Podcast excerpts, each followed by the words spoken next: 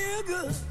À 6h31, la bonne nouvelle, c'est le retour de Gaston Lagaffe. Après 24 ans d'absence, euh, oui, le héros euh, très maladroit. Vous voyez un peu Gaston Lagaffe Oui, très bien. Ouais, oui, Il est de retour en librairie. C'est vrai que c'est un incontournable. Il est de retour en librairie avec une toute nouvelle bande dessinée. C'est le dessinateur canadien Marc Delafontaine, alias Delaf, qui reprend les traits de Gaston pour un nouveau numéro. C'est le 22e. Delaf est connu d'ailleurs pour euh, sa série Les Nombreux, Les Nombrils, qui a fait gros succès. Alors pour le dessin, le Québécois raconte l'histoire dans les années 60 et 70. C'est un peu l'âge d'or de Gaston Lagaffe. Et il y ajoute un, souffle moderne dans les traits du dessin, par exemple, ou dans l'univers avec quelques clins d'œil, comme par exemple le G-Phone, premier Natel avant le Natel, ou encore le, le vélo électrique, l'ancêtre du vélo électrique. Concernant la critique, si certains euh, saluent la fidélité à la version originale de Franquin, d'autres regrettent que Gaston Lagaffe n'évolue pas avec son époque, c'est-à-dire dans les années 2020, et qu'on reste coincé dans le temps.